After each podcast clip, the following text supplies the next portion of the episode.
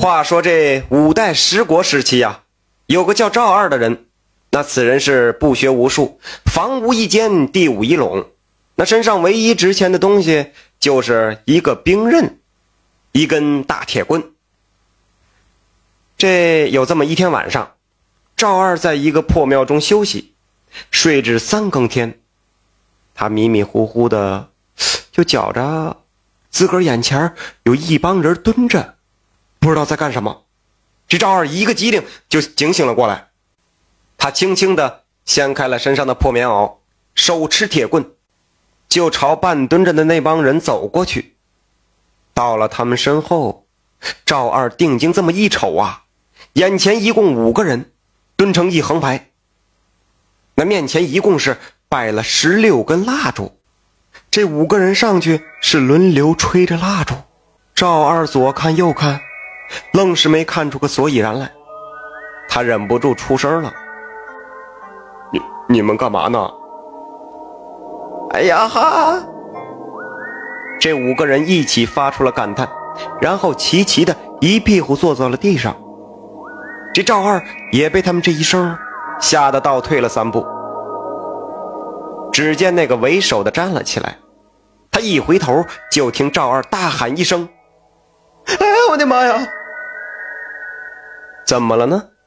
这人呐，太丑了，丑的是无法想象、无法描述。五短身材，两肩膀跟屁股似的鼓了起来。这脸呐，长得那叫一个辟邪。赵二是走南闯北这么多年，什么人没见过呀？可是啊，长得这么丑的还真就没见过。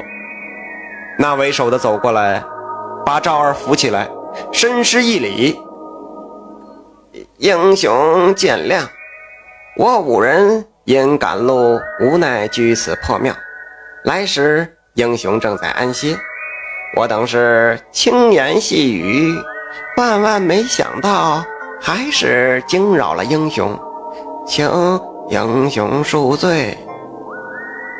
赵二这才定了定神儿，他想，这些人那既然没在我睡觉之时加害于我，应该不是什么坏人。不过这面相实在是太丑陋了些，随即呀，他也深施一礼：“啊，小人鲁莽了，惊扰了各位，还望各位见谅。呃，各位，呃，长得真是各有特色啊。”赵二想了想，就又问：“呃，方才见诸位轮番吹蜡烛，是在做什么呢？”为首的就回答道。我们是在赌，赌，赵二就纳闷了，自个儿什么赌没见过呀？还真就没见过。拿蜡烛赌的。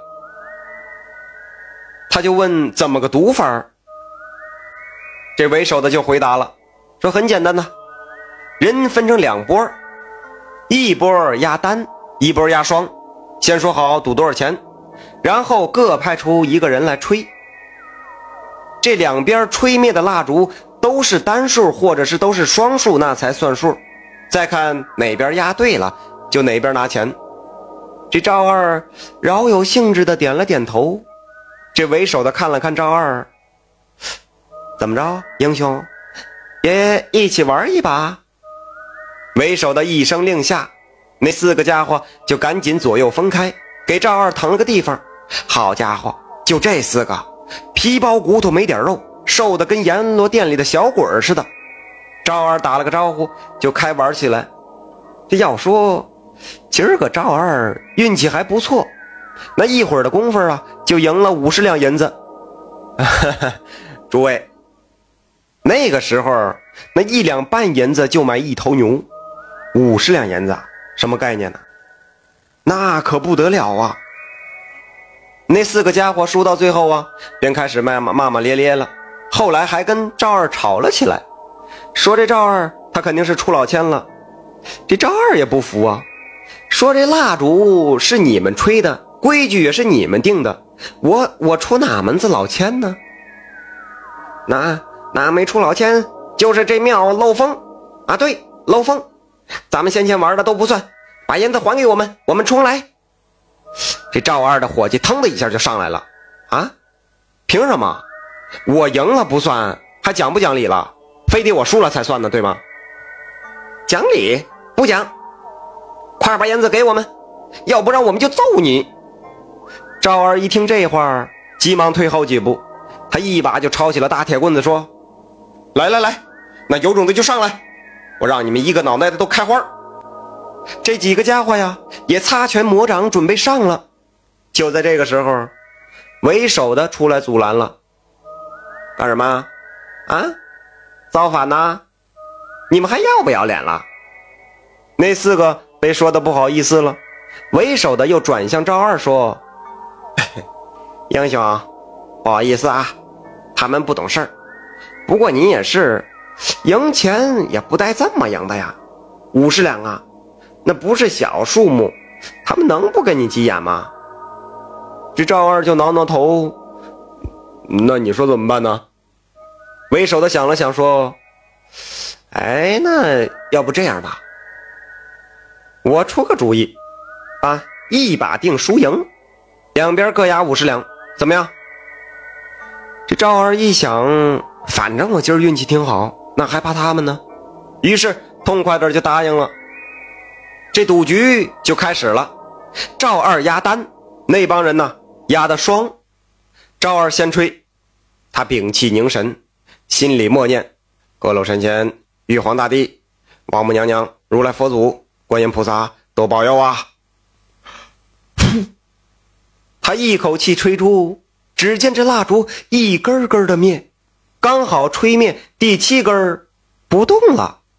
这个时候，为首的那个人偷偷用手指一指，只见第八根也灭了，第九根蜡烛的火苗啊，却纹丝未动。赵二这汗呐，唰一下就把师傅给浸透了。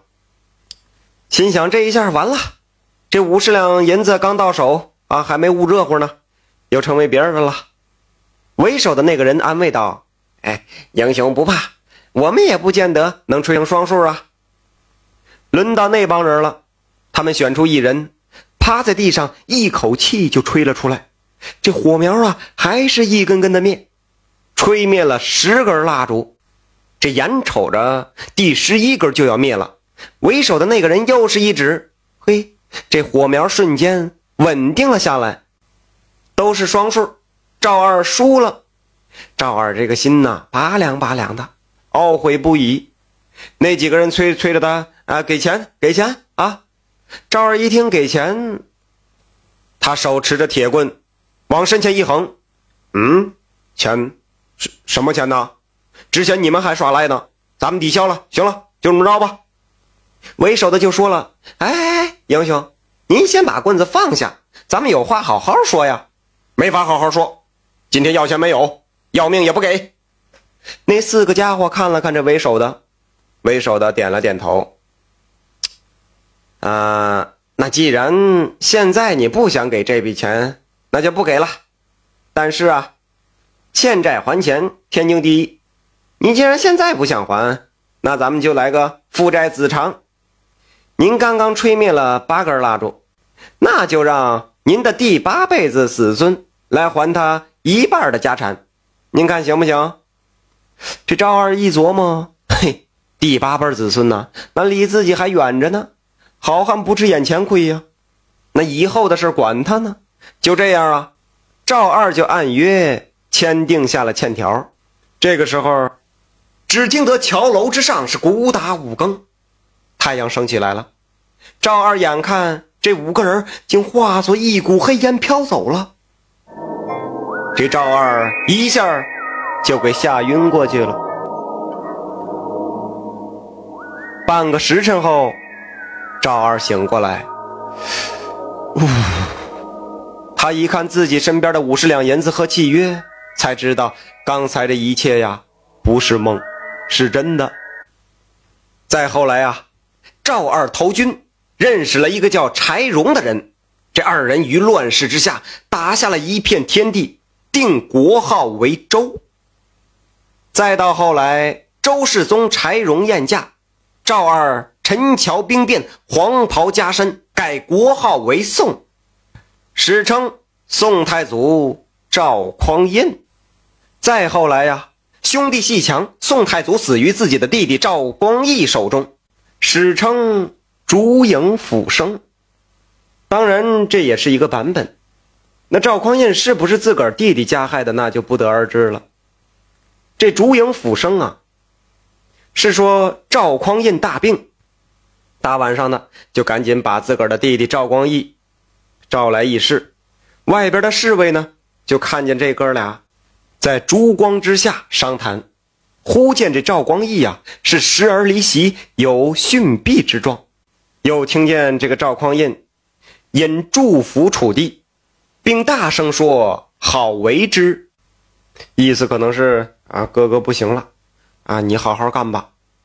就这么来的烛影斧声，这个斧声啊，就是说的那个祝福，不是现在砍柴的那斧子啊。据记载说是仪仗器这么一个玩意儿，可能跟拐棍的这个这个形状差不多。后来传着传着就成了是弟弟赵光义害了兄长赵匡胤。因为历史上为了争夺皇位，弑兄弑父的，那可不在少数。那么传说这太祖爷赵匡胤死后啊，是魂归幽冥。从阎王那儿就了解到，当年自己剑指南唐，攻破南唐国都，俘俘虏了南唐后主李毅，官封伪命侯。太祖死后，宋太宗毒杀李毅，强占小周。使得李毅死后是怨气冲天，闹得阎罗殿都不太平。这阎王就问赵匡胤：“你可还记得当年五个小鬼与你赌钱的事儿？”这赵匡胤呢，就是当年的赵二，他是连连点头，连说记得。啊，赌输的钱可曾还了？这赵匡胤一摇头。没还，未曾。哎，也罢。阎王挥挥手，那就如此办吧。后来呀，这让南唐后主投胎成宋朝第八位皇帝，也就是无所不能，唯独不能为君耳的宋徽宗。宋徽宗整天就是吟诗作画，不理国事。使得大宋朝是日渐衰败，那五个小鬼就投胎到了金国，成为了金太祖完颜阿骨打，而那四个小鬼呀，就投胎成了金太祖膝下的四位王子，南下攻宋，就夺得了大宋朝的半壁江山。感谢您的收听，想继续收听下一集的，那就点个关注吧。